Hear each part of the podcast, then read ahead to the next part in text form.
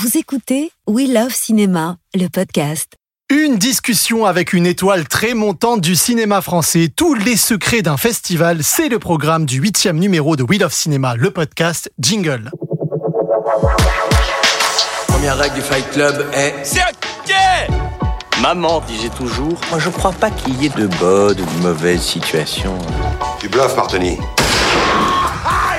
Moi, les dingues, je les soigne. C'est à moi que tu parles Je vais lui montrer qui c'est Raoul. Aux quatre coins de Paris qu'on va le retrouver éparpillé par petits bouts façon puzzle. Vive le cinéma Bienvenue les amis du grand écran, c'est Mehdi au maïs, j'espère que vous allez bien et que vous faites le plein de films où que vous soyez. Je sais que comme nous, quand il est question de cinéma, vous êtes gourmands, soyez donc rassurés, le menu de ce podcast est particulièrement appétissant. En seconde partie, l'emblématique Bruno Bard nous dévoilera les secrets de la création et de la vie d'un festival. Directeur des festivals de Deauville, de Gérardmer ou de Reims-Polar, il en connaît un rayon sur le sujet et a vu défiler sur les tapis rouges de ces événements les plus grands noms du cinéma. Mais avant, je suis ravi d'accueillir Le Soleil de l'été 85 de François Ozon, l'une des plus belles promesses du cinéma français de Suprême. À mon crime, en passant par la passagère, il irradie l'écran par sa présence. Après avoir été membre du jury de la Révélation au dernier festival de Deauville, il sera bientôt à l'affiche de Rien à perdre de Delphine Deloger face à Virginie Efira. Vous l'avez, je parle bien évidemment de Félix Lefebvre. Bonjour Félix. Bonjour, ça va? Comment ça va? Bah bien. Je- en bien. fait, la, la vérité, c'est que personne ne saura que je me suis trompé quatre fois en lisant l'introduction, mais c'est la loi, c'est comme ça. Bienvenue, en tout cas à toi, et merci d'être là sur We Love Cinéma après avoir enchaîné Angoulême Ouais. et Deauville. Ouais. Tout ça s'est bien passé? Ah, magnifique. Ouais, ouais, c'est toujours un beau moment de, de rencontrer des gens euh, dont on admire le travail, de voir des films, et euh, c'était vraiment un, un pur plaisir. Et je tiens à te dire merci d'ailleurs pour l'invitation.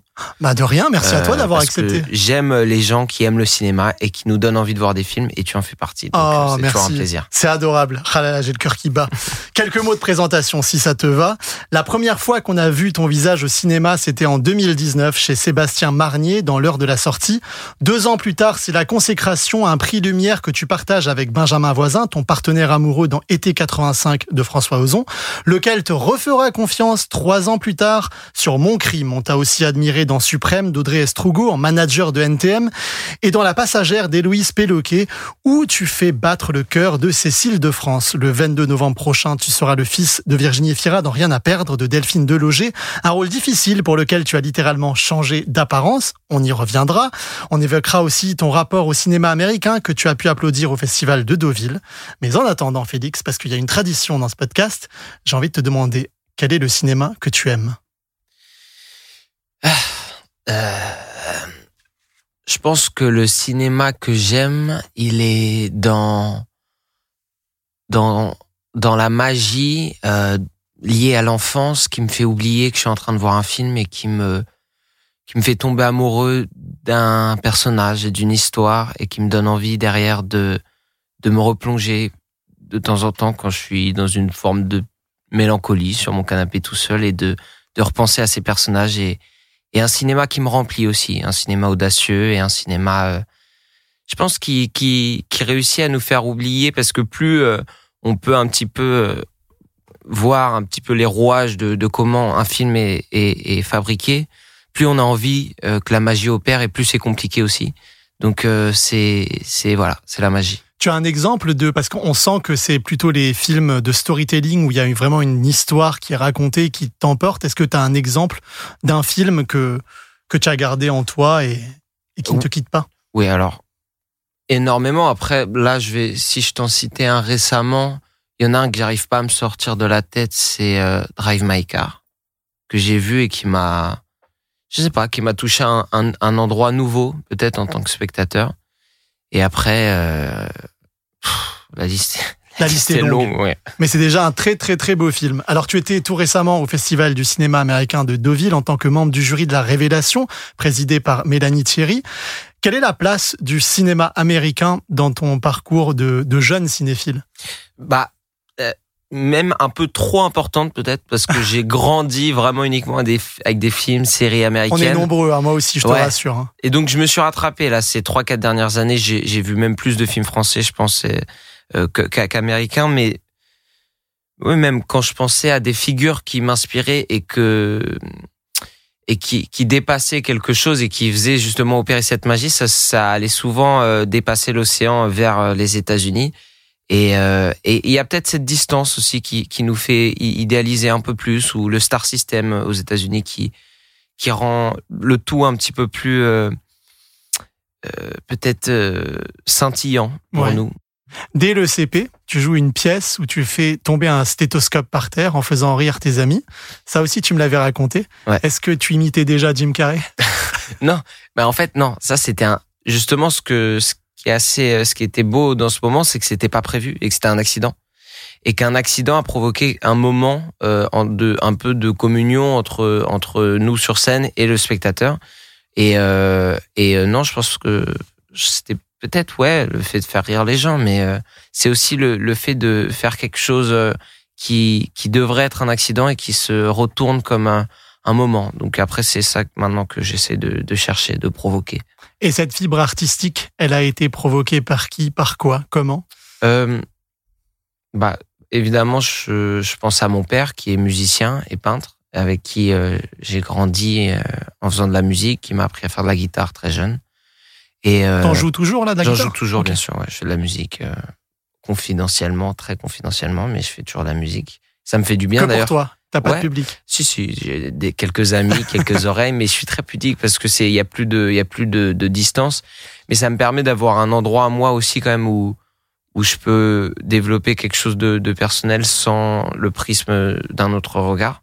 Mais euh, ouais, la fibre artistique, je pense que évidemment ça vient de mon père et aussi de de la générosité de ma mère de nous de nous de nous encourager et de nous de nous regarder aussi. Parce Parce qu'elle, que- elle, elle est dans la science, elle a rien à Voilà. voir avec le côté artistique. Voilà, oui, mais en même temps, euh, un artiste, enfin, alors je parle pas de moi là, euh, mais je pense qu'un artiste en général a besoin tout autant euh, pour développer sa fibre artistique d'un regard. Et euh, ma mère a, a toujours un regard bienveillant qui nous, qui m'a beaucoup encouragé pour, euh, pour voilà faire des choix qui m'ont, qui m'ont permis de faire ça.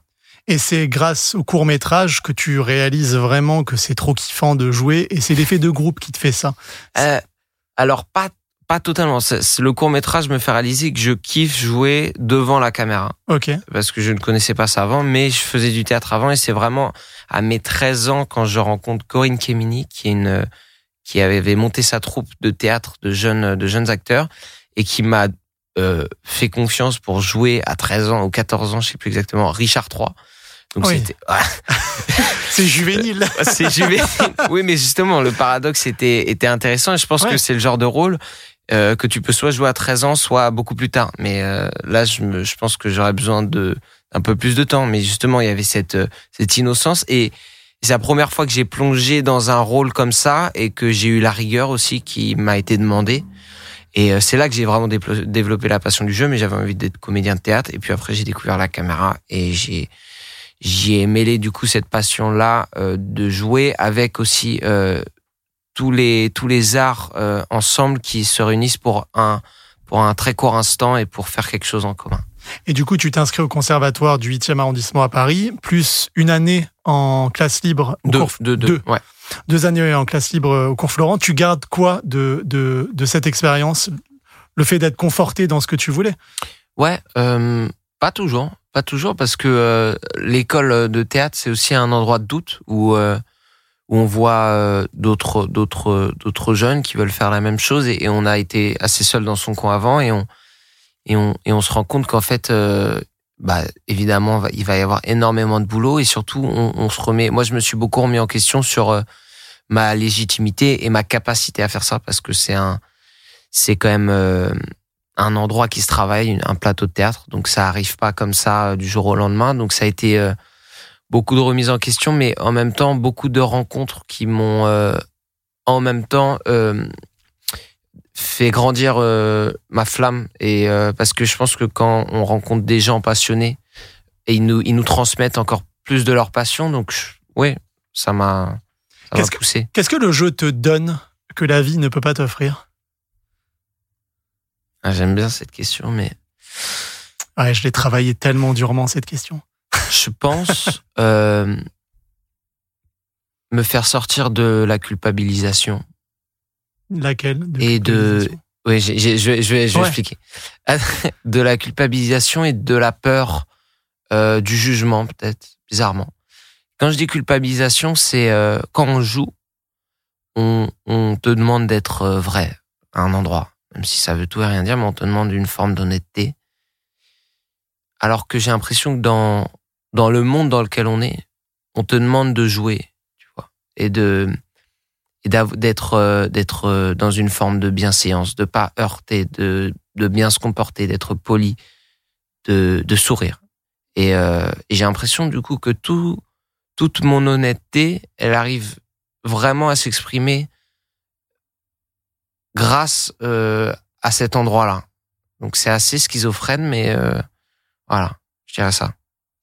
On a un petit message pour toi, Félix.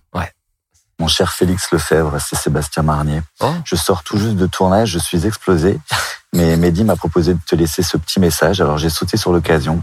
Tu sais comme j'ai été heureux euh, de travailler avec toi sur l'heure de la sortie, de vous découvrir tous cette bande que j'oublierai jamais. Euh, c'est un bonheur pour moi euh, de vous voir tous évoluer. J'étais persuadé à l'époque que vous alliez faire de grandes choses et le temps me donne raison.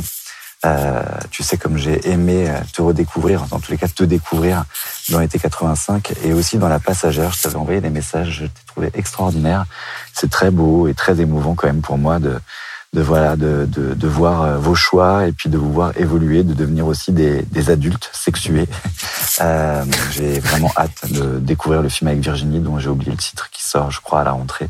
Voilà, écoute, je, je t'embrasse. J'espère que nos routes se recroiseront. Euh, passe un bon moment avec Mehdi et à très bientôt. Salut à vous deux. C'était donc Sébastien Marnier qui t'a offert ton premier rôle au cinéma euh, après quelques expériences à la télévision, je tiens à préciser, dans l'heure de la sortie. Une réaction, Félix? Ah, ça me touche, ça me touche. C'est vrai que on est, on se suit avec Sébastien. Moi, je suis son travail, je vois ses films. J'avais trouvé vraiment brillant euh, son dernier, L'origine du mal, et euh, ça me touche parce que c'est vrai que euh, c'est un métier où on croise et on et, et on ne recroise plus parfois. Et parfois on, on se on, nos, chemins se retrouvent. Et euh, ça me ça me touche de voir que que des gens euh, quand même enfin Sébastien on s'est on s'est pas vu depuis des années. Et euh, mine de rien je, je de voir qu'il porte quand même une attention sur euh, sur mon travail et sur ce que je fais c'est assez c'est assez mouvant Et puis il a révélé toute une bande d'acteurs hein, dans le film. Ouais. Il, y a, il y a Luana Bajrami, il y a Mm. Thomas Guy. euh, Mm. Vous êtes une, une bande incroyable. Ça a coagulé vachement bien sur ce Mm, film. mm. Ouais, c'était vraiment. Après, moi, j'étais, je suis venu deux jours, hein, donc euh, Ouais, j'étais mais- pas dans. Mais c'est vrai que ça a été quand même un, un groupe. Il y a eu et, un et groupe, je me suis là, il y senti a l'esprit de groupe totalement. que Ouais, t'aimes bien justement. ouais, ouais, ouais, totalement, exactement. Mais en tout cas, ceux qui n'ont pas vu le film, je le conseille vraiment parce que ça sort des clous. C'est pas ce qu'on a l'habitude de voir en France. Et notamment aussi avec Laurent Lafitte, qui est un prof qui, voilà, qui, voit des choses, en tout cas avec ses élèves, assez incroyables. Euh, si je te dis François Ozon, quels sont les premiers mots qui te viennent à l'esprit? Euh, reconnaissance, euh, génie, hilarant, bienveillant. Ah, il est hilarant? Il est très très drôle. Sérieux. Et ouais, il est très très drôle. Parce Après, que moi, quand je l'interview, il est très. euh, non, en interview, il est, il est, il est posé, il est pro, mais franchement, quand on voit certains de ses films, je pense qu'on peut sentir son humour. Ouais. Mais il est, il est pince sans rire, cynique et euh, il touche très juste. il est très fort. D'accord. Ce qui est fou, c'est que quand tu arrives en fait au début du projet été 85, t'as pas forcément, tu sais pas vraiment qui est Ozon. Enfin, de loin, tu prends pas la mesure réellement de ce qui t'arrive. Est-ce que tu peux expliquer un peu aux auditeurs, aux auditrices, dans quel contexte en fait ça se fait?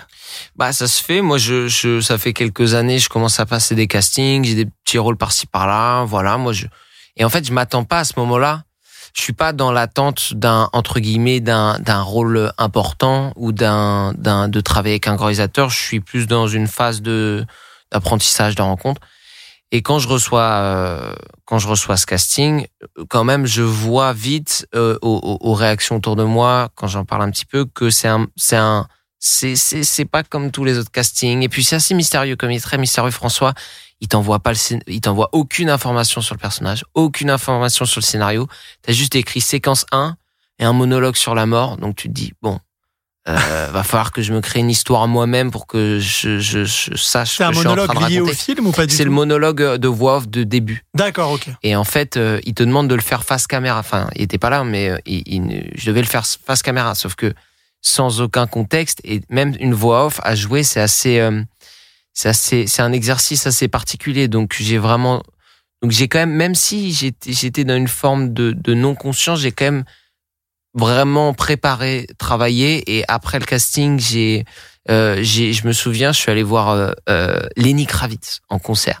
Ouais. Et au concert de Lenny Kravitz, euh, je me suis dit, euh, ah non, c'était, c'était Marcus Miller, pardon. Ah, je sais pas. Ok, c'est un bassiste. Désolé, pardon. Mais c'est pas grave, mais Euh, c'est bien. Non, j'ai jamais vu. Lenny Kravitz. euh, non, non, euh, c'est ouais Marcus Miller, un bassiste incroyable. Et, et je me souviens, j'attends euh, là dans la fosse et je me dis, c'est marrant ce casting-là. Je sens que si je l'ai, ça peut être euh, quelque chose d'important, ça peut être une rencontre importante. Et à ce moment-là, j'avais déjà fait le callback, je l'avais rencontré. Et voilà. Mais c'était, ouais, ça a été un, moment euh, où j'ai mis beaucoup, beaucoup de temps à, réaliser. Et, je pense qu'encore aujourd'hui, je l'ai, enfin, je, sais pas exactement parce que c'est plus à travers le prisme des autres, en fait, qu'on que tu te rends compte, toi, tu as un mécanisme de protection. Et puis aussi, il y a le, le fait que quand on te donne un rôle, enfin, quand on te dit c'est toi, euh, c'est une grande joie, mais c'est aussi une grande responsabilité qu'on t'offre. Et euh, Et c'est avant le tournage, tu t'es enquillé tous les films d'Ozon ou c'est après ouais, non, non, avant, avant, avant. Du coup, quand, quand j'étais pris, je me suis mis à voir un peu tous ces films. Et puis surtout à, à vraiment préparer le rôle. Donc en fait, j'étais pas dans une joie, j'étais plus dans un dans un enjeu, dans une Je préparation. prépare un examen. Quoi. Ah mais c'est ça, mais c'est, je veux dire, c'est pas la joie, elle est peut-être après, au moment. Je pense que la vraie joie, elle est au moment où tu partages le film et où tu, où tu vois des gens touchés, des gens que t'aimes, qui, qui ont, qui ont des mots et qui se sont sentis un petit peu déplacés ou, ou voyager avec le film. Ouais, ça c'est les moments qui, qui, qui touchent. Et la complicité avec Benjamin Voisin, Ouais. c'est pas, du tout euh, fake puisque vous êtes, enfin, vous avez beaucoup rencontré avant, vous avez passé énormément de temps ensemble. Toi, en fait, tu m'as même dit que tu rêvais du film avant de le tourner. Ouais. À tel point que tu étais dedans avant même de rentrer dedans. Bah ouais, parce qu'on on, on- on, on y pense tellement, on est tellement dans un dans une forme de bulle. Puis je m'étais euh, sur les derniers jours, je m'étais carrément un peu isolé, euh, à, vraiment, enfin je sais pas, j'avais j'avais une sorte de, de besoin de, de de ne penser qu'à ça en fait. Et euh, et puis ouais, ça finit par être obsédant et c'est euh, c'est pas forcément très sain. Mais euh, ça permet en fait, si, moi je sais que me plonger dans, dans le dans, dans le dans le rôle ou dans le travail à un endroit me permet justement de de d'évacuer le stress et d'y arriver d'y aller avec euh, uniquement des choses à dire plus que des choses à à, à penser. Alors, on va quitter la- chronologie euh, que, que, que j'adopte depuis, depuis le début de ta vie, puisque tu as retrouvé François Ozan trois, trois ans plus tard euh, dans Mon Crime, avec un casting de ouf, Nadia Tereskiewicz, Mm. Rebecca Marder, qui était d'ailleurs membre du jury à Deauville, Ouais. euh, Fabrice Lucchini, Isabelle Huppert, Danny Boone. Le film a dépassé le million de spectateurs en salle. Je voulais savoir comment tu avais vécu euh, ce succès et cette nouvelle collaboration avec Ozon. Euh, c'était euh, c'était euh, c'était un peu comme revenir à la maison. Mais j'a- j'avais j'avais alors j'angoissais beaucoup avant en fait parce que euh, j'avais bah ça faisait ça faisait quand même quatre ans qu'on n'avait pas tourné je crois hein, si je dis pas de bêtises. Et euh, ouais bah il y avait l'appréhension. L'appréhension de se dire est-ce que euh, est-ce que ça va bien se passer? Parce que c'était très bien passé sur l'été 85 donc j'étais quand même assez angoissé. Et puis comme c'était un, un rôle assez euh, vraiment assez éphémère enfin c'est il a c'est juste deux moments je veux dire, je pouvais pas, euh, il y avait pas de temps de chauffe, quoi. Il fallait que j'arrive chaud et, euh, et, à- et, à, et à fond. Et, euh, Et surtout, le film est dans un tempo qui est, très un, c'est un particulier. rythme hein. particulier. Et là où François a, a été, je sais pas s'il a fait volontairement, je pense que, ce que oui, parce qu'il fait, il est très intelligent, mais il m'a montré des, des, des rushs de ce qu'ils avaient déjà tourné avant que j'arrive sur le plateau. Et en fait, quand j'ai vu les rushs, ça a fait un peu un petit déclic en moi. Donc ça, ça a été le premier déclic en moi qui m'a fait vraiment comprendre le, le ton du film. Parce que c'était aussi une comédie un peu théâtrale. J'avais jamais, j'avais jamais fait ça avant. Et, euh, Carrément, même théâtral. Ouais, carrément théâtral. Et il y a eu un autre moment, c'est Pascaline Chavannes, la costumière, qui est une, une des plus grandes costumières euh, du cinéma français, qui euh, m'a fait essayer des petites lunettes euh, rondes, un peu, mais totalement ridicules. Et je les ai mises pour la répétition. Et en fait, pendant la répétition, j'avais tellement une tête euh, un peu absurde que que ça m'a fait, ça m'a, ça m'a donné envie de m'amuser en fait. Et euh, après, François, il a dit c'est horrible, enlève-les, c'est c'est nul.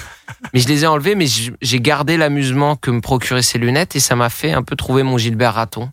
Donc euh, voilà. Qui est Gilbert Hatton Peut-être deux trois mots qui sur le, personnage. qui est le un, un- un journaliste un peu euh, un peu joueur cynique euh, et, et qui a envie de, de réussir et qui euh, qui pose des questions avec euh, des petits sous-textes euh, un peu malicieux et pour répondre à la question euh, retrouver au moment où j'ai je, je me suis retrouvé devant la caméra de François j'ai eu comme une sensation de de de famille de d'endroit de, de sécurité où je pouvais tout faire et je me suis senti vraiment très très bien et c'était vraiment un, un plaisir. On a un autre message pour toi, Félix. Waouh. Coucou Félix, c'est Nadia. Oh. Écoute, tu me manques beaucoup. Gilbert Raton me manque. Je sais pas comment sait qu'on se connaît depuis longtemps. Enfin, je, je lui ai peut-être dit que mon premier tournage c'était avec toi. Euh, je lui ai peut-être dit que t'es une personne extraordinaire. En tout cas, euh, je pense que je suis pas la seule qui pense à toi en ce moment. On est au cœur de l'été et, hum, et tu fais chavirer les cœurs euh, sur les bateaux et pas qu'en 85. Je t'embrasse. Alors, ce message de Nadia Tereskevich a été enregistré en août, pour information, juste avant le festival Ok. d'Angoulême, C'est beau. où elle a remporté d'ailleurs le Valois de l'actrice pour Rosalie. Donc bravo à elle. Bravo, mais qu'elle mérite tout ce qui lui arrive. C'est tellement une actrice extraordinaire et un être humain magnifique. Vraiment, elle est, elle est incroyable. Je suis, je suis, et ça me, ça me fait tellement plaisir ce, ce message. et qui est l'actrice principale justement de Mon Crime de, Mon Crime, bien François Ozon et qu'on a reçu dans ce podcast euh, il y a quelques temps. On adore Nadia. Et petit extrait musical maintenant.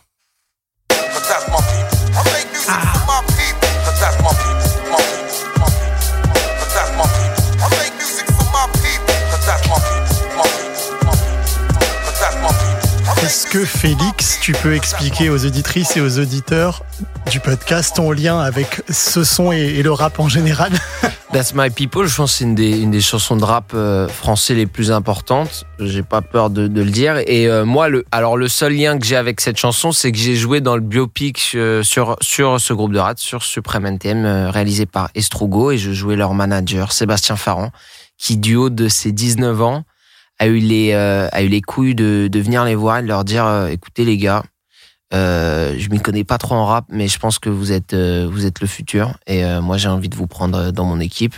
Il avait pas encore d'équipe, mais il a dit dans mon équipe et c'est ça qui, qui a fait son audace quoi. Quel culot Quel culot, mais qu'est-ce qu'on aime ça? Et en plus qu'est-ce qu'on aime jouer ça aussi? Quel plaisir. Et toi, l'univers du rap, parce que c'était pas vraiment ta génération, comment, comme, par quel truchement t'es rentré là-dedans?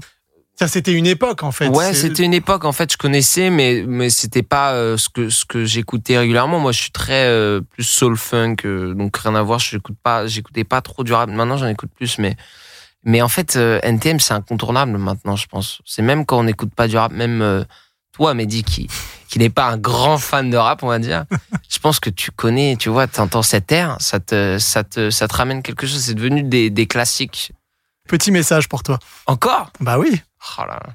Salut Félix, c'est Audrey Strogo. Bon, Ah. bah, j'ai pu constater que tes cheveux avaient repoussé hein, depuis Suprême et ta super interprétation de, de Sébastien Farran. Ce qui me rappelle euh, nos répétitions mythiques au théâtre, tous ensemble. D'ailleurs, est-ce que tu continues de trouver euh, chaussures à ton pied, toi qui aimes tant incarner tes personnages? Je t'embrasse, à bientôt. Audrey Estrogo, donc réalisatrice de Suprême, le biopic sur NTM, euh, dans lequel tu joues euh, le manager du groupe. Euh, réponse à sa question, c'est Ah. original, c'est une question. là. Ouais, c'est une question. Euh, déjà, merci. Et en plus, ça fait longtemps que, que je je l'ai pas vu, Audrey. Ça me touche beaucoup. Et, euh, et je voulais, je, je, je sais pas si elle va écouter, mais en tout cas, je te remercie, Audrey, parce que tu m'as donné un rôle qui, que encore aujourd'hui, j'ai adoré, euh, adoré interpréter. Et euh, vraiment, c'était un, un bonheur de tourner avec toi. Euh, et pour répondre à ta question, euh, ouais, j'essaye, j'essaye à chaque fois. Et ce que j'aime bien aussi, c'est trouver une chaussure qui ne va pas à mon pied et de modifier mon pied pour euh, pouvoir rentrer dedans. Et c'est ça que j'aime euh, dans les personnages. Du coup, c'est ce que je cherche. Euh, mais pour l'instant, euh, mon pied est encore un peu modulable. J'espère qu'il va continuer à prendre euh, les formes que je veux.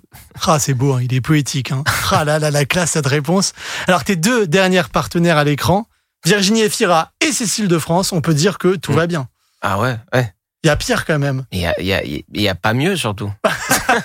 c'est euh, non, c'est sublime et c'est c'est en fait euh, avoir euh, avoir euh, 23 ans et avoir déjà enfin juste eu la chance de d'observer euh, des grandes actrices comme ça au travail.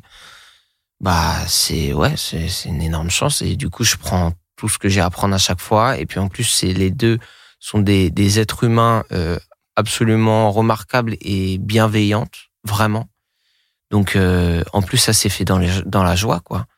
Et euh, ouais, moi je me prends je me prends des des masterclass dans la dans la dans la face quoi.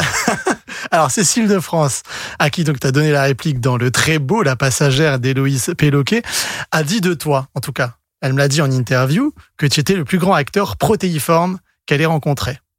Comment réagis-tu à ce compliment, Félix? Alors, c'est trop, mais ça me, ça me touche. Mais c'est trop, hein, mais ça me touche vraiment parce qu'en plus, c'est, c'est vrai que c'est ce qui m'amuse et c'est ce qui, euh, c'est ce qui me donne envie de faire ce métier euh, sur le long terme. C'est aller aller moi-même me redécouvrir et, et euh, ne pas me reconnaître dans ce que je vais pouvoir trouver de moi-même. Donc ça me touche et surtout venant d'elle qui elle-même est une très grande actrice protéiforme qui a qui peut qui est capable de tout dégager quoi. De chez Alexandre Aja dans l'horreur jusqu'à Cédric Lapiche en passant par par ce film là où elle est extraordinaire ah, elle est dans la passagère. Et d'ailleurs voilà, elle m'a parlé aussi de toute la euh, complicité que vous avez eue parce que c'était pas forcément il y a eu des scènes d'amour des scènes vraiment de proximité très charnelles très mhm. sensuelles et c'est vrai que il fallait que ça matche quoi sinon c'était compliqué mais en fait on était on avait euh, on avait le même point de vue et le même regard sur le travail c'est-à-dire que euh, on est on, est très on a envie on a envie que le film soit réussi. On a, on, a conscience des enjeux, surtout pour un premier film, pour une jeune réalisatrice. On a envie de, de, que la scène soit belle. Donc on était dans ce rapport-là en fait. Et comme on y était tous les deux dans un rapport euh, à la scène et pas en fait à, à, une peur euh, d'autre chose qui n'est pas liée en fait au film, et eh ben on a pu se jeter à cœur perdu tous les deux sans euh, sans sans sans malaise en fait. Et on était vraiment comme comme des comme des comme des collègues quoi qui qui ont envie qui travaillent. C'était une scène importante. Alors rien à perdre, on y vient, qui a été présenté au certain regard à Cannes et qui a remporté le prix d'Ornano Valenti à Deauville, hmm. sort le 22 novembre. Tu y incarnes l'aîné d'une famille monoparentale en chute libre puisque quand ton petit frère dans le film se blesse un jour, on décide d'enlever à la maman la garde de son fils, donc c'est Virginie Fira qui incarne cette maman. Et toi au passage, tu as pris 20 kilos pour le rôle. Euh, enfin, je précise parce que euh, tu es presque méconnaissable. Ouais, euh, c'est un, c'est, un peu chelou d'avoir fait ça quand même, je te l'accorde. Euh, Comment ça s'est passé, euh, juste euh, cette prise de poids? Enfin voilà, enfin je te laisse nous, nous parler du film à ta guise. Voilà, alors c'est pas déjà, ça n'est pas un truc de comment faire pour pour faire un truc intéressant, de je vais prendre du poids. C'est pas gratuit dans ce sens-là. C'est vraiment quand je reçois le scénario et que je rencontre Delphine, que je passe le casting euh, je vois très bien que si je fais le film, il va falloir que je prenne du poids. Parce que le rôle est écrit en fonction et que le rôle tient aussi sa force de cette faiblesse-là. Et euh, il le faut, c'est nécessaire. Sinon, moi, je ne me sentirais pas du tout légitime de le faire. La rencontre avec Delphine se passe tellement bien qu'elle a envie quand même que ça soit moi. Euh, et elle me fait confiance sur le fait que je peux changer physiquement. Et moi, je lui dis que c'est un désir que j'ai aussi en tant qu'acteur et que ça me plairait de le faire. Donc euh, j'y vais. Je, elle me demande de prendre de base 10 kilos. Après, ça ne ça suffit pas. Comme euh, en fait 10 kilos, comme j'étais assez fin de base, ça ça pour moi ça c'était mieux déjà. Ça ressemblait plus au personnage, mais euh, je, je le en fait je le voyais Jean-Jacques mais je le voyais pas quand je me regardais et euh, donc j'avais envie d'aller au bout du processus et aussi même même pas uniquement que pour le film mais aussi pour pour moi, pour euh, pour une expérience où je me suis dit, ah, c'est assez dingue, c'est très bizarre de faire ça, mais je pense que c'est peut-être le seul moment dans ma vie où, où, je vais faire ça en fait. Tu l'as vécu comment? Parce que psychologiquement, c'est pas évident en vrai. Hein. Non, en fait, euh, et la nutritionniste m'avait prévenu quand on prend assez rapidement du poids, euh, notre corps nous envoie des signaux euh, qui nous disent qu'il y a un problème et du coup on, on commence à être triste en fait sans sans raison. Donc, euh, donc voilà, j'étais assez, assez objectivement, je pense que j'étais assez malheureux et en même temps j'étais, j'étais surtout dans le travail. Quoi. Je faisais que, je faisais que, tu mangeais quoi oh, Bah le matin euh, pain au chocolat, tartine de beurre, fromage. Le midi des grosses pâtes avec, euh, avec encore du fromage. L'après-midi des des, tartines encore et du fromage, des jus un peu tout le temps. Et le soir, euh, pff, une- un, un gros plat de riz avec euh, avec de la viande ou un gros plat de de, de de un gros burger avec des frites, un truc. Mais j'essaie de prendre des bons aliments quand même pour pas. euh, En fait, c'est ça. Et le Ouais, soir avant de se coucher, tu- du chocolat. C'était pas des, Donc- des, des friandises, des bonbons non, des dates aussi entre entre les repas, tout le temps des dates. Et aussi le secret, c'est de manger beaucoup et de ne pas bouger.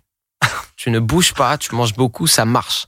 Je vous jure que ça marche. Donc aussi le secret pour perdre, c'est l'inverse. Tu manges moins en Et tu quantité bouges beaucoup. et tu bouges, tu t'es actif, mais c'est c'est Pardon, mais j'ouvre la parenthèse, ça a été difficile de les reperdre? Parce que les beaucoup moins, prendre. beaucoup moins. Ah ouais? Ouais, ça a été beaucoup moins dur parce que euh, euh, déjà c'était le chemin du retour, donc je savais qu'au bout euh, ça allait être fini quand même. Mais euh, surtout, je retrouvais mon corps à moi.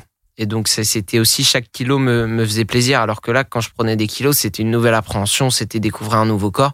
Et en même temps, c'est alors ce qui est un, un phénomène psychologique très intéressant, je sais pas pourquoi, mais quand je voulais grossir, je me trouvais pas assez gros et je voulais continuer à grossir, continuer à, pour euh, pour euh, correspondre au personnage. Je voulais continuer, continuer. Et une fois que le tournage était quasiment fini, et que je me suis dit je vais commencer à maigrir, là j'ai commencé à me trouver énorme. Donc c'était c'est mon regard comme quoi le regard sur soi, sur soi Ouais, a été peut, un peu altéré. peut ou- totalement en fait jouer sur euh, sur ce que tu crois euh, de toi, de ton corps. Je n'avais pas changé et je me je me considérais totalement opposé à ce que j'ai ce que et je n'avais pas changé. Donc euh, ça je pense c'est intéressant donc essayer de de d'être indulgent aussi avec nos physiques, je pense c'est c'est important. Un dernier petit message pour toi. Salut Félix, c'est Delphine, la réalisatrice Ah. de Rien à perdre. Eh ben écoute, j'espère que tu vas bien. Je voulais euh, bah, juste te faire un petit coucou et puis euh, te dire encore à quel point j'avais été heureuse et chanceuse de travailler avec toi. Que ce personnage de Jean-Jacques, euh, eh ben c'est un peu toi qui l'as créé. Tu t'es mis à la trompette, t'as appris la pâtisserie et puis euh, et puis t'as pris quand même ces 20 kilos. Bon sang, c'est pas rien. Et derrière tout ça, derrière tout cette, euh, cet amas de graisse que tu as pris, eh ben, t'as toujours gardé la, la grâce. Voilà. C'était un personnage que je trouve que, que t'as créé parce que euh, tu as adouci sa révolte par ton jeu, par ton talent. Et c'est très émouvant d'ailleurs de le voir à l'écran. Bah, je crois qu'on va se voir bientôt à des projections et, euh, et je t'embrasse très fort. Ciao. Une réaction? Ouais. Euh, je mesure à peine la chance que j'ai d'avoir une réalisatrice qui me qui me fait ce cadeau-là, parce que euh, ce rôle, je pense, est euh, est vraiment un rôle qui moi m'a vraiment dès la première lecture bouleversé. Pourquoi? Parce que c'est un c'est un invisible et c'est un invisible sur lequel on pose une caméra et on reste quelques secondes de plus que ce que notre œil aurait euh, eu l'indulgence de porter. Et, euh, et dans, dans ces moments-là où lui, euh, il se bat pour tout le monde et il, passe son temps à, à, à penser les plaies des autres, il est en train de saigner lui-même et il se soigne pas. Et c'est euh, d'une contradiction et d'une euh, d'une d'une d'un altruisme et d'une générosité que moi je trouvais absolument bouleversante et surtout c'est quelqu'un qui je pense existe ce Jean-Jacques en qui j'ai énormément d'amour et qui euh, qui a pu avoir une voix grâce à Delphine. Forcément, j'ai envie de te parler un peu de Virginie et Fira. Alors, Ouais. vous êtes tous les trois extraordinaires dans le film, vraiment. Euh, Je voulais savoir comment comment s'est passé ce ce face à face parce que on est tous euh, fans de Virginie et Fira Ouais. et toi, tu as la chance plus que que moi, simple journaliste, de la voir au travail. Et je voulais savoir comment comment tu avais vécu cette collaboration. Bah franchement, c'est un peu comme euh, rencontrer. euh, Enfin, c'est d'un coup j'arrive face à une à une immense actrice quoi, à une actrice qui a une maîtrise totale de son art. Et c'est impressionnant parce que elle a une elle a un lâcher prise et une détente mêlée à une intensité qui fait qu'elle est capable de tout en fait et qui qui fait que d'une prise à l'autre, elle peut te elle peut changer du tout au tout en recherche sans euh, sans aucune crainte en fait, sans aucune peur, elle a rien à prouver, elle est dans une recherche et c'est inspirant quoi. Et elle est d'une intensité. Et en fait c'est c'est ça qui est inspirant, c'est de de voir son- on, dirait limite que que qu'elle a aucune euh, qu'elle pourrait, qu'elle pourrait, parce qu'elle est très drôle aussi Virginie, et elle fait, elle fait la, elle fait un peu la clown parfois entre les prises. Elle nous fait rire tout ça, et après on nous dit action et d'un coup ça explose. Et tu te, et tu te prends une leçon en fait. Ah Tu oui, dis, donc elle arrive à sortir du rôle et revenir. euh, mais en fait, elle reste dans un endroit, un endroit, je pense, où elle est totalement ouverte à, au présent et à elle-même. Du coup, elle est capable de, de totalement se déplacer. Elle est totalement comme une, une sorte de forme euh, totalement organique, qui est totalement modulable et qui, et elle va où elle veut, quoi. Et c'est impressionnant. C'est impressionnant. On va terminer par le traditionnel questionnaire I Love Cinéma. Je vais te poser six questions. Tu Mhm. vas y répondre de la manière la plus courte, entre guillemets, et spontanée possible. Le film qui t'a fait aimer le cinéma et pourquoi?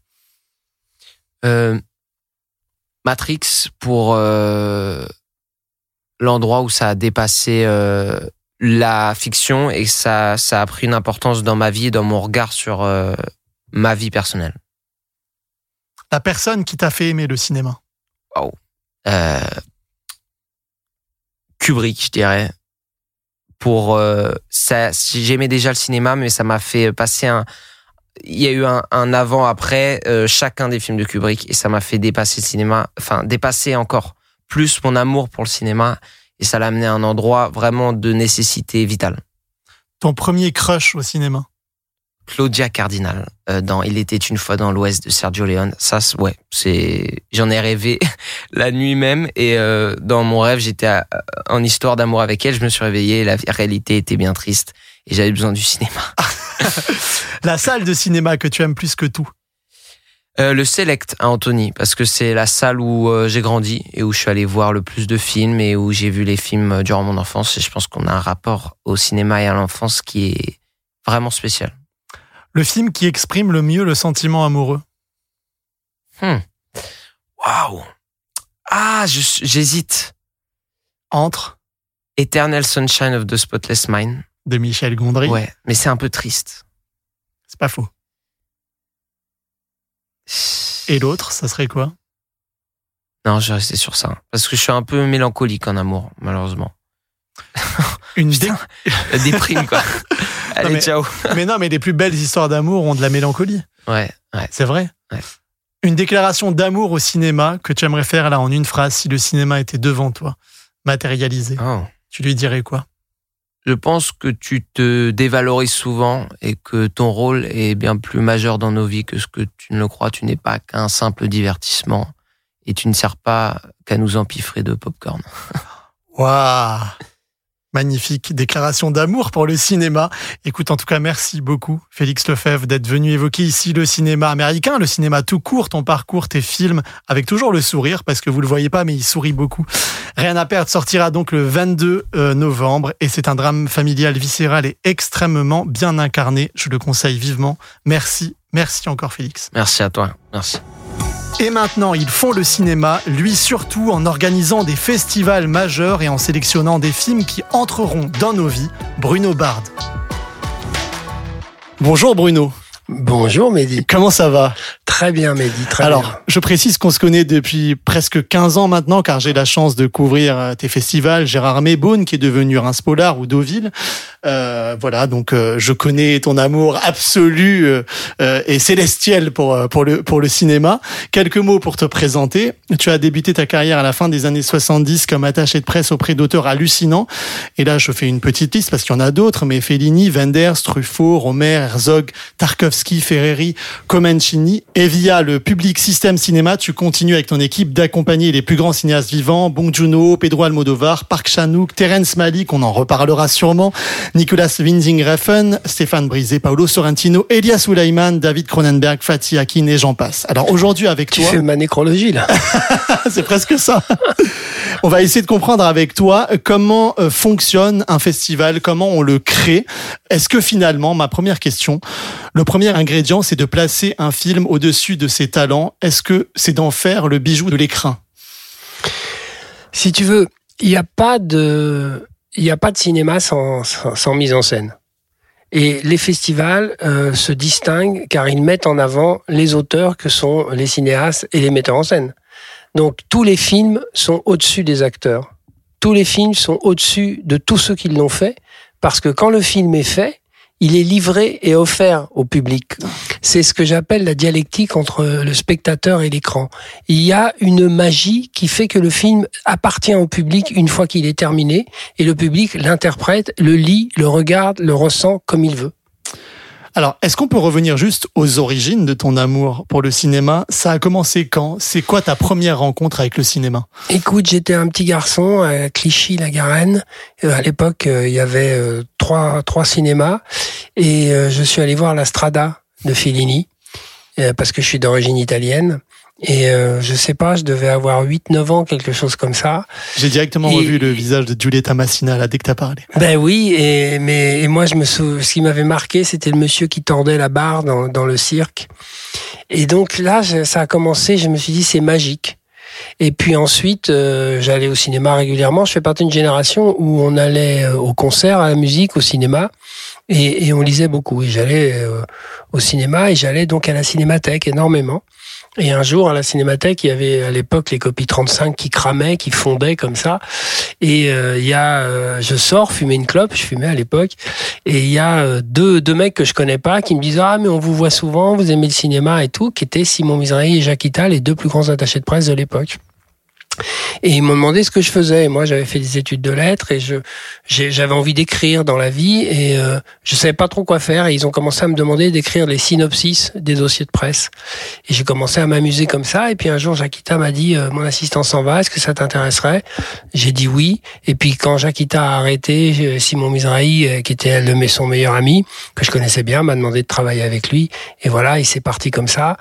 Et j'ai toute ma vie considéré que le cinéma était un art et que cet art élevait l'homme, nous rendait meilleurs et j'ai gardé ça euh, tout le temps. Et tu as eu le bonheur de, rencontrer ceux que tu as admirés un peu plus tard. Oui, en même temps, euh, Jacquita était un agent aussi. C'était l'agent de Sylvia Christel, de Maria Schneider, de pas mal de gens, d'Ingrid Caven, Daniel Schmidt, Fassbinder. Et j'ai appris à ce moment-là l'illusion du cinéma.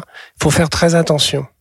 Euh, C'est-à-dire, il faut pas, il faut pas se brûler euh, parce que les comédiens sont des gens qui existent tant que tu as les yeux ouverts et à partir du moment où tu les fermes, ils sont morts si tu ne les regardes pas. Euh, donc, faut faire très attention parce que du coup, ils ont un, un, un égocentrisme de nature. Ils ont tellement besoin d'exister que, euh, je veux dire, ils sont parfois trop les seuls à exister. Et le film est toujours, toujours, lui, au-delà de cela. Mais j'ai toujours aimé le cinéma comme j'aime la peinture, comme j'aime la musique, comme j'aime l'art. L'art est ce qu'il y a de mieux chez l'homme. C'est ce qui peut sauver le monde. Même le monde d'aujourd'hui peut être sauvé par l'art. C'est beau. Et le cinéma est un art populaire, contrairement à d'autres. Oui, moins, moins élitiste, on va dire. Alors, question simple et prosaïque, parce qu'on va essayer de comprendre un peu comment faire un festival. Je suis monsieur tout le monde, j'aime le cinéma et je veux monter un, festival. Est-ce qu'il y a une marche à suivre? De quoi est-ce qu'on a besoin? Comment ça se passe concrètement? Bah d'abord, tu vas voir Bruno Barthes, parce que tu es sûr qu'il te fera un festival de qualité. Il est fort. Non, il y a plusieurs catégories de festivals. Il y a des festivals qui sont des animations de fin de saison dans, dans des villes où, où, comme le cinéma est un art populaire, si tu veux, bon bah souvent quand on veut faire un festival, on dit on va faire un festival de cinéma. Il faut savoir pourquoi tu écris, pourquoi tu réalises, pourquoi tu filmes, et il faut savoir pourquoi tu fais des festivals. Moi, je, je, je viens d'expliquer pourquoi je, je, fais des festivals. Donc, euh, la première des choses, c'est vraiment euh, d'avoir une, une niche dans laquelle tu vas pouvoir exister. Le talent de Lionel Chouchan qui, qui m'a précédé euh, à la direction euh, du groupe, euh, qui a inventé, c'est d'avoir inventé Deauville. Voilà, il a inventé Deauville, il a inventé Avoriaz, qui est un festival quand même assez incroyable. Et moi, j'ai perduré cet esprit. Mais Deauville, c'est le cinéma américain. Avoria, c'était le cinéma fantastique. Maintenant, c'est devenu Gérard May. C'est donc une thématique. Et Cognac, qui était le polar, qui est passé à Beaune et qui est maintenant à Reims, ce sont des thématiques. Et à partir du moment dans ces thématiques, tu peux plus facilement recentrer ton, ton exigence des cinéastes qui correspondent à cette thématique. Donc ça, c'est la première des choses. Décider. Ensuite, il faut convaincre des autorités locales. Parce qu'il n'y a pas de festival sans implantation locale d'abord, régionale ensuite, nationale et internationale. Mais il faut commencer euh, euh, par euh, par le local. Donc tu vas voir les acteurs du local, la mairie, euh, le groupe Barrière à Deauville par exemple. Euh, tu vas voir les associations de cinéphiles. Tu vas voir des tout. tractations qui durent longtemps. Ah hein, oui, ça dure longtemps, bien sûr, bien sûr. Tu, tu, tu, veux- tu vas voir les gens avec qui tu peux monter ce festival. Un festival ne peut jamais euh, se développer contre l'avis des, des, des élus ou des gens qui, qui, qui, qui, qui habitent là. Et après, par contre, il faut trouver des financements. Mais en général, la mairie, la ville, euh, la région, par exemple, Gérard May est complètement soutenu par le festi- par la région euh, euh, du Grand Est. Et euh, ça, ça- et puis il y a des hommes aussi. Tu vois, par exemple, Gérard May, ça a existé aussi parce qu'un homme, euh, Philippe Séguin à Épinal et, Gérard Longuet, euh, voilà, voulait que le festival, en quittant Avoriaz, voulait que le festival vienne. À Deauville, Michel Dornano, qui était ministre, puis Anne Dornano ont voulu ce festival. À Reims, le maire Arnaud Robinet aujourd'hui a voulu ce festival. À Cannes, ça a été pareil. À Venise, il faut une volonté politique pour faire un festival. Pas politique au mauvais sens du terme, mais au sens étymologique du bien de la cité. Et euh, il faut que tout le monde ait envie de servir le peuple à travers l'art et à travers les films. Et est-ce qu'il y a des velléités euh, d'argent derrière tout ça? On se demande toujours si un festival est rentable ou pas. Est-ce que c'est une condition sine qua non de ce que tu vas avoir ces personnes-là?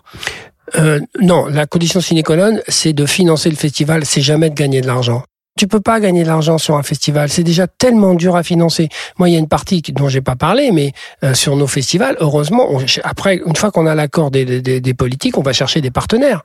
Sans sponsor, il y a plus de festival. Même, même Cannes, Cannes, euh, moi j'ai connu Cannes, il y avait pas de sponsor. Euh, c'est Gilles Jacob qui a amené les sponsors petit à petit, et puis maintenant c'est Thierry Frémaux. Mais je veux dire, sans sponsor, tu as du mal à financer un festival parce que les coûts augmentent. La technologie, le digital, tout ça, ça augmente les coûts d'un festival. Forcément. J'ai lu que tu compares un festival à un film dont les préparatifs seraient le scénario. Oui, c'est-à-dire que le festival là, par exemple, qu'on qu'on vient de faire, euh, c'est- un festival qu'on a préparé depuis un long moment. Donc la On- en fait, 49e édition la du 49e festival de édition. En fait, on raconte une histoire. Notre métier, que ce soit les relations presse du Public Cinéma ou que ce soit les festivals, c'est de raconter une histoire. Quelle est l'histoire que raconte le 49e festival? C'est ça, c'est ça le scénario, c'est ça qu'on travaille.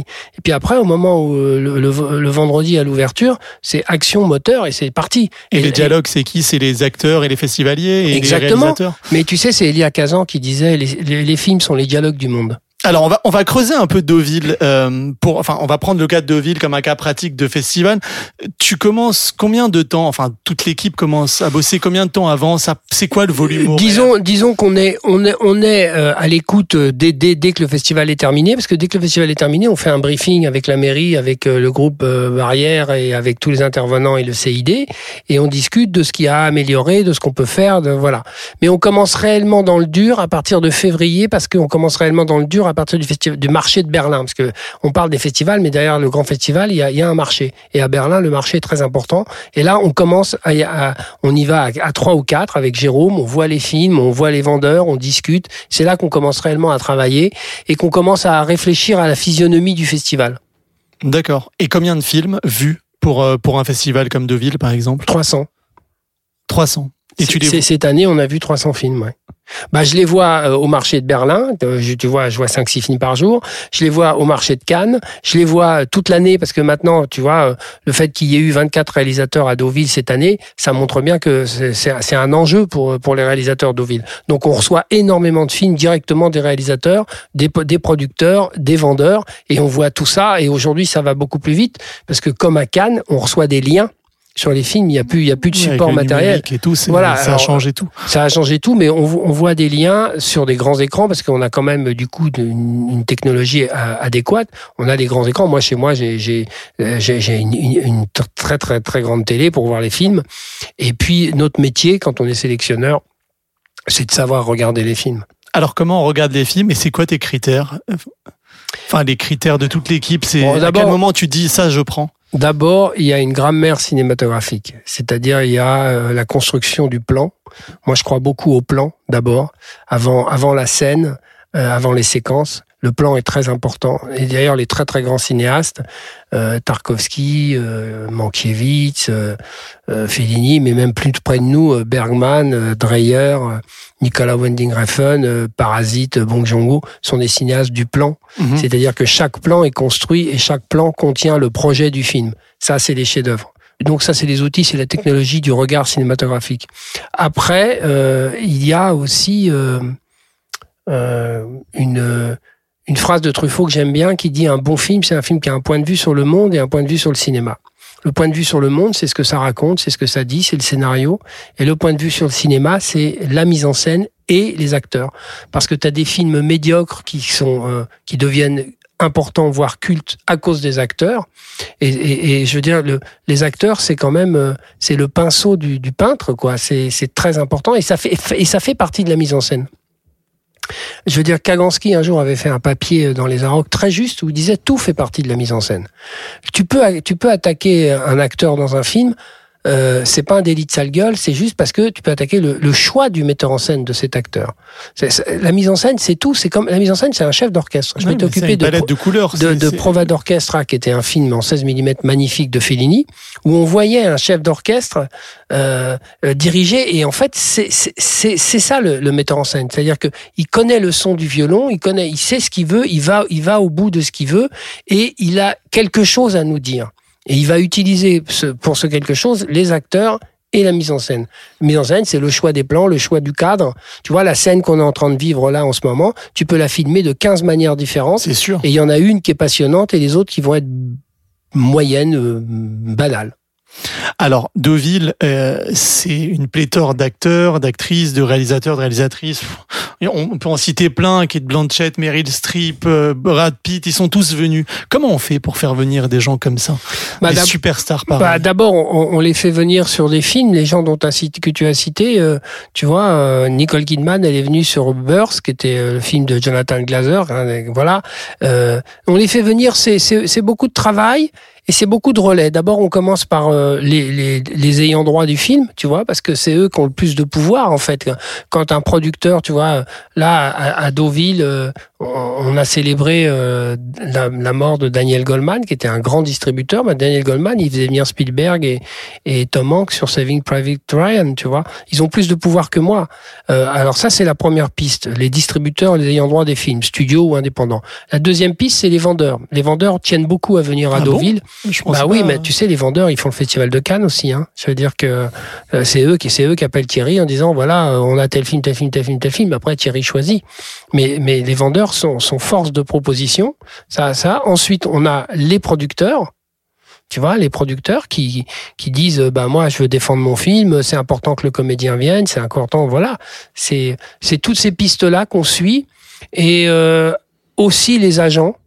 Euh, Là, là par exemple, tu vois, j'aurais pensé que c'était les agents euh, en premier lieu que vous non, parce que les agents, ils sont payés pour faire un boulot, alors que le, le producteur ou le vendeur, il, il s'investit. Un vendeur qui a besoin de vendre le territoire français, euh, si son film est à Deauville avec avec le cast, c'est c'est c'est important, tu vois. Mais là, tu parles cas où il y a un film qui est présenté, mais par exemple, euh, mais si c'est un talent qui vient juste pour un hommage, c'est assez rare. Ça arrive, ça arrive, mais c'est, enfin, c'est, c'est, disons que sur ces les 25 dernières années, euh, les hommages sont souvent rendus à des gens sur des films avec des films. Après, il y a des gens qu'on piste pendant des années qui peuvent pas venir et puis qui un jour, tu vois, cette année par exemple, euh, Joseph Gordon-Lewitt, il venait sans film, sans rien euh, et on l'avait pisté euh, depuis un moment, depuis trois quatre ans, on voulait l'avoir. On est, on est, on suit vraiment le travail, si tu veux. Il y a des films qu'on suit, il y a des acteurs qu'on suit, qu'on essaye plusieurs fois, plusieurs fois, plusieurs fois. Alors malheureusement cette année, il n'y a pas eu les Américains à cause de la grève des scénaristes. Comment est-ce que tu as vécu euh, justement ce bah festival un peu particulier Bah oui, alors euh, c'est très particulier, mais en fait, on parle de quatre personnes. C'est-à-dire que moi, j'ai vu 300 films, j'en ai sélectionné 60. Sur les 60, il y a 54 films américains. Et les quatre personnes honorées, qui sont Peter Dinklage, Joseph Gordon-Lewitt, Nathalie Portman et Jude Law, ne sont pas venus à cause de la grève. Mais tous les autres sont venus. Tous les metteurs en scène sont là. J'ai 24 metteurs en scène qui sont là. Et pour moi, c'est quand je dis que le cinéma c'est la mise en scène, c'est très important que eux soient là.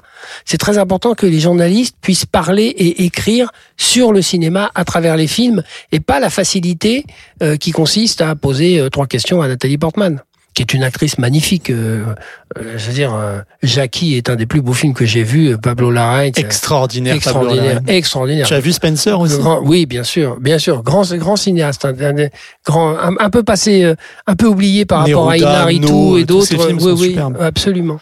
Le film avec. Tu vois qu'on peut avoir les mêmes avis de temps en temps. De temps en temps, tu as bon goût. C'est vrai, j'ai remarqué. T'as vu J'ai hein remarqué. J'apprécie. Et parmi toutes ces stars, est-ce que tu as un souvenir euh, particulier? Je sais que Jessica Chastain, ça t'a fait très plaisir de la recevoir à Deauville, mais Oui, parce qu'en plus, je l'avais accueillie au jury de Marrakech quelques années euh, au- auparavant.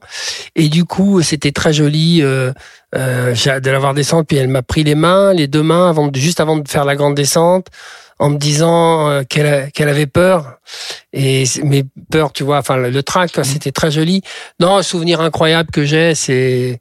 C'est, j'en ai beaucoup, alors c'est difficile. ah mais, ben, mais on aime les anecdotes, hein, tu sais. non, mais disons Clint Eastwood. euh, quand Clint Eastwood est venu présenter Madison County, à l'époque, à la fin des films. Alors sur la route de Madison, pour ceux qui ne oui, connaissent pas pardon, le titre sur la route de en, Madison, en à la fin, à la fin des films, à cette époque-là, à Deauville, on ne, euh, on a- on n'applaudissait pas. Enfin, les gens s'en allaient. euh, les, les vedettes, les talents ne revenaient pas. Et là, cette année-là, Clint Eastwood a voulu voir la fin du film et donc il est allé au prom noir discrètement. Euh, Le prom noir, c'est un côté gauche de la salle. Enfin, C'est une et vue globale quand- sur une la vue salle. globale et voilà. Et c'est c'est privé quoi. Et à un moment, il y a quelqu'un qui l'a vu. Et tous les gens se sont retournés et tous les gens l'ont applaudi, mais à tout rompre. Et ils l'ont applaudi euh, avec des Kleenex dans la main gauche, hein, parce Ah bah, qu'évidemment. je comprends. Et moi, et moi, le souvenir que j'ai de ça, c'est d'avoir vu le film à 8h ou 9h du matin à la Warner à Paris, qui m'avait montré le film. Et il y avait à côté de moi à l'époque Serge Toubiana, parce qu'on avait décidé de rendre un- que les cahiers du cinéma, qui, dont il était le patron, rendent hommage à Clint Eastwood. Et il y avait le producteur de Clint Eastwood, mais son producteur personnel, pas, pas, pas seulement la Warner. Et à la fin du film, moi, je me suis retourné et il y avait Serge Toubiana en larmes, le producteur en larmes et moi en larmes. C'est un, c'est un moment de, de, de grâce et, et, et, toujours avec Clint Eastwood, j'ai un autre moment, mais qui est très, que j'aime beaucoup à, à Deauville. Euh, D'ailleurs, son fils non. Kyle était à Deauville. Kyle, Kyle- Kyle était à Deauville, mais dernier souvenir avec, enfin, un souvenir avec lui, c'est pas à Deauville, c'est à Cannes. À Cannes, j'appelle Pierre Rissian, qui est un grand cinéphile, paix à son âme, euh, et qui s'occupe de Clint Eastwood et qui a fait venir Clint Eastwood à Cannes et en, Europe et ainsi de suite. D'ailleurs, quand il a eu un hommage, euh, Clint Eastwood lui a rendu hommage. Et je parle à, à, à Pierre Rissian de, de Mystic River. On est à Cannes et je lui dis, mais c'est un scandale que le film ait aucun prix, rien du tout et tout ça. Et il me dit, euh, je lui parle du film, il me dit, attends, ne quitte pas. Et il me passe Clint Eastwood Classe. au téléphone. Et moi, je suis un petit garçon. Parce que je suis un petit garçon dans, dans, dans ces cas-là, quand j'ai, quand j'ai beaucoup d'admiration. Et d'ailleurs, pour finir l'histoire, quand j'ai fait le Festival du cinéma asiatique de Deauville, quand, euh, comment il s'appelle euh, Patrice Chéreau était président du jury, j'ai dit à Patrice, t'as fait une énorme erreur l'année où t'as laissé tomber Mystic River et où t'as donné le- la palme d'or à Gus Van Sant. T'avais raison de lui donner la palme d'or. C'était Elephant cette année. Voilà, c'était Elephant. Mais t'as donné la palme d'or à Elephant et t'as donné le grand prix de la mise en scène à Elephant. Et ça, c'est pas bien. Et t'as eu tort vis-à-vis de Mystic River. Et devant Dieu, je le dis, même si Patrice Chéreau est mort, il m'a dit, tu as raison, j'ai eu tort. Ah, ça, c'est de l'anecdote. Et euh, et il y a, y a, enfin, Deauville aussi, c'est, enfin, c'est, c'est plein d'autres histoires très fortes. C'est comme tu disais, il faut sauver le soldat Ryan. C'est le début d'une histoire d'amour entre entre Michael Douglas et Catherine Zeta-Jones. C'est, c'est, Oui, mais Memento, mais Memento de Christopher Nolan s'est révélé là-bas. Euh, de, Oui, Plage de Spike- Damien Chazelle. Oui, euh, Spike Jonze. Enfin, la liste des films. Les bêtes euh, du Sud sauvage, Ghost bien Story. sûr, bien sûr. Tu les Euh, alors, je sais que tu n'aimes pas le mot fierté, mais ça t'apporte de la joie, justement, de révéler ces, ces personnes. Oui, parce que je trouve qu'il faut être très bête pour être fier, mais euh, mais par contre, euh, oui, être être joyeux. Il y a une devise de la patheia. La c'est la science des philosophes grecs que j'aime beaucoup et des théologiens grecs, qui est je ne désire rien, mais je me réjouis de tout. Et moi, quand je fais un festival, je n'ai pas de désir. Je- J'espère que ça va bien se passer. J'espère que le, le jury fera le bon palmarès. Mais je me réjouis de tout ce qui nous est donné, de toutes ces anecdotes dont, dont, dont tu parles, quotidiennes, sans arrêt. Et comment, et comment on les fidélise? Qu'est-ce qui fait cette longévité-là La programmation. Mais vraiment, hein. Et d'ailleurs, je peux te donner un, un exemple. euh, Cette année, c'est extraordinaire. On, on a fait plus de, on, a fait plus de billetterie que, que l'année dernière. Alors que cette année, il y a les quatre hommages qui sont pas là. Ça veut dire que vraiment les gens viennent, Viennent au voir les cinéma, films. viennent voir des films. Et ça, c'est moi, la plus belle des récompenses pour ah toi. bah c'est c'est la seule. C'est la plus belle et c'est la seule, bien sûr, bien sûr. Est-ce que euh, c'est un travail de longue haleine et à l'année de, de, fidéliser des talents qui sont venus. Est-ce que c'est quelque chose que, que tu as en tête, genre euh, prendre des nouvelles des cinéastes, être là, parce que pour qu'ils reviennent, il faut qu'il faut qu'il y ait un lien, il faut qu'il y ait de l'affection. Mais bien sûr, mais regarde un cinéaste comme Darren Aronofsky, euh, il, il, vient quasiment sur tous ses films. C'est lui qui un jour vrai. sur scène a dit c'est la maison des cinéastes ici. Et, et c'est vrai, et c'est à ça qu'on aspire. Rebecca Miller qui a présenté euh, euh, lundi soir le film avec Peter Dinklage, c'est la troisième fois qu'elle vient. Bien sûr que les cinéastes, mais tu sais, ils viennent avec leur premier film et puis après ils viennent avec le deuxième, avec le troisième. Et est-ce que t'en as et qui t'es encore comme un gamin quand tu le reçois ou parce que, enfin, t'as as serré les mains de, de tous les plus grands talents sur le tapis rouge, en tout cas américain de Deauville. Est-ce qu'il y a un moment où tu dis ah j'ai de la chance là. Non, parce que je vais te dire, j'ai beaucoup de lucidité. Et quand le mec il arrive sur le tapis rouge, je sais qu'il a déjà rencontré le directeur de l'hôtel, le directeur de la réception, le directeur de service touristique de la ville, le directeur du cabinet du maire, et après on lui dit va directeur du festival. Non, non, j'ai pas de, j'ai pas de, je suis pas, je, je ne suis plus un gamin depuis longtemps. Mais par contre, je suis ravi de les accueillir. Mais tu sais, ils, ils, arrivent, ils vont voir le film, ils vont présenter, ils vont dîner, ils vont faire des interviews. On n'a pas, on n'a pas vraiment des rapports euh, amicaux avec les gens euh, du cinéma, euh, les, les, artistes. J'ai des, des, des, accords, des, des, euh, des relations plus fortes avec les metteurs en scène. Oui, toujours. Avec les acteurs, ça arrive, ça arrive. Peu les acteurs américains, beaucoup les acteurs français. Oui, oui, avec les acteurs français, c'est différent parce que on se voit dans l'année, on discute, on a des ah, rapports. Comme Vincent Lindon, qui est bah, un fidèle de Deauville. Oui, oui, que, que j'oserais même qualifier d'ami tu vois. Mais euh, Guillaume, il était là, Guillaume Canet, euh, euh, il était dans le jury qui a qui a attribué le prix à Memento de Christopher Nolan, le prix du jury. Il était dans ce jury-là. Ça fait chaque fois que je le croise, je lui dis bon alors tu le fais quand la présidence du jury? Il pouvait pas, puis là il a pu parce que un tournage Et était puis, décalé. En plus, Schatzberg est un est, est un, une inspiration pour lui, donc c'était bah, c'était tout bénef pour tout ouais, le monde. puis c'était émouvant, ouais. On a, on a beaucoup parlé, Bruno, de la mort du cinéma pendant le confinement, le Covid, de la Ouais, mort des, festivals et tout ça. ça. C'est Voilà, des conneries. Les festivals comme Deauville, comme Jaramé, comme Cannes sont encore la preuve que les gens sont là. Oui, mais même ceux euh, dont on se tous les pas, euh, bien sûr. Mais, mais le festival, ne, euh, le- les festivals sont des territoires de résistance pour le cinéma, mais le cinéma ne mourra jamais. Et euh, on voit bien d'ailleurs la théorie des cycles. Regarde, même la musique électronique euh, qui, qui- qui- dont tout le monde parlait dans les années 2010. et, euh, voilà, aujourd'hui, euh, aujourd'hui, on revient à la musique acoustique parce qu'une vraie batterie c'est mieux qu'une boîte à rythme, euh, parce qu'un vrai violon euh, c'est mieux qu'une machine. Et voilà. Puis sans citer Godard qui disait euh, au cinéma on, lève, lève les yeux. Ouais, Voilà. Euh, mais c'est vrai que c'est une magie, c'est un sanctuaire. On rentre dans la salle, on attend, il se passe, le rideau s'ouvre, l'écran arrive. C'est c'est c'est c'est magique et c'est unique. Dernière chose, tu complètes cette phrase. Être directeur de festival, c'est être. C'est aimer la vie et les gens. Comme un bon cuisinier finalement. Mais je suis un très bon cuisinier. Ah bon En tout cas, merci Bruno Bard d'avoir répondu à mes questions. En plus, tu es rincé, tu sors du festival de Deauville et je suis sûr que tu as déjà sur le viseur Gérard Armé et Reims Polar parce qu'on on s'avance très tôt, comme tu disais. On va te laisser donc filer et travailler. Longue vie au festival et à ton inassouvissable cinéphilie. Merci Bruno. Merci à toi. C'est la fin de ce numéro de We Love Cinéma, le podcast. Merci à nos deux invités, Félix Lefebvre et Bruno Bard, d'avoir partagé avec nous cette passion cinéphilique qu'ils portent si bien, chacun à sa manière. Allez, je le dis, c'était même un petit festival cet épisode. Et je répète, ça ne fait aucun mal. N'hésitez pas à suivre We Love Cinéma sur nos réseaux sociaux, Facebook, X, ex-Twitter, Insta et TikTok. Et n'oubliez pas non plus de mettre vos commentaires et vos étoiles sur Apple Podcast et Spotify. Ça nous aide toujours. Mes chers amis, on se retrouve très vite et jamais, comme dirait Quentin Tarantino, vive le cinéma!